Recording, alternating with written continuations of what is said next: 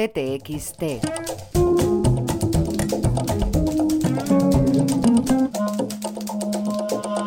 José Luis Cuerda. El porqué de las cosas.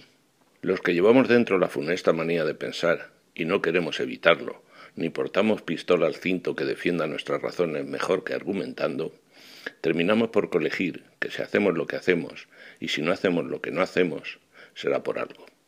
Incluso cuando lo que deducimos es que lo uno o lo otro pueda ser porque nos da o porque no nos da la gana, solemos concluir que aún cabe preguntarse ¿y por qué no nos da o nos da la gana? ¿Seremos filósofos? ¿Seremos unos tiquismiquis pijoteros que queremos darnos pisto? Todo es posible menos que Rajoy deje de mentir.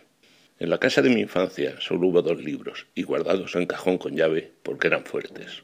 Edad prohibida de Torcuato Luca de Tena y La paz empieza nunca de Emilio Romero.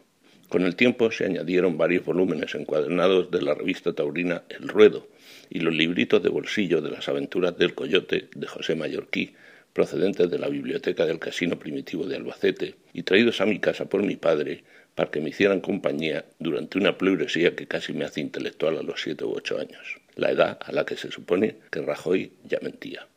A los trece de edad ingresé en el seminario menor de Yin para no quedarme sin amigos, tres hermanos a los que les había entrado al mismo tiempo una vocación fulminante. Y para evitar decirle a mi vecina de abajo, que me gustaba mucho, seguro como estaba de que ella no iba a aceptar el noviazgo acuciante que yo pretendía.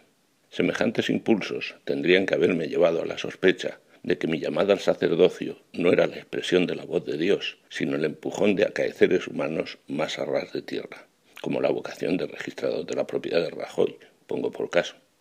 Y allí, en el seminario, saltó la chispa. El día de la madre, el profesor de literatura nos encargó a cada uno que escribiésemos un hermoso texto de felicitación a nuestras mamás. Yo, que por entonces no había escrito nunca algo que no fuera una carta, eché las patas para arriba y escribí aquello en versos octosílabos, la métrica por antonomasia de la poesía española, como el mester de clerecía, como el romancero o como Fuentevejuna, picando alto.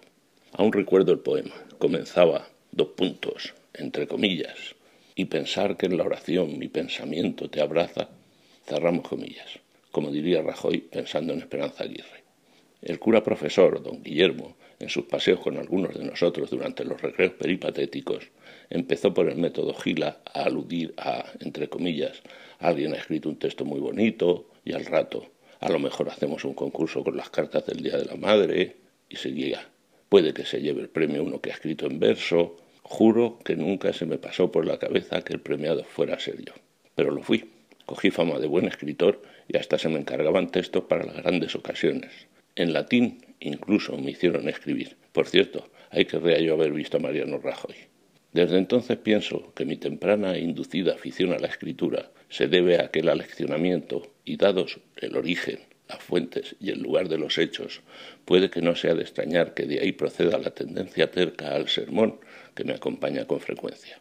Mi nacimiento a la literatura fue pues en verso, como el de la lengua castellana. Recuerdo de memoria el poema entero. En él me refería a la Virgen, claro, pero solo Dios sabe si aquel pensamiento y aquel abrazo no tenían un destinatario interpuesto en la vecina de abajo. Ni amenazado con tortura lo recitaría ahora. Era malísimo, espantoso, pero con premio, como Rocco Varela e igualito que Rajoy.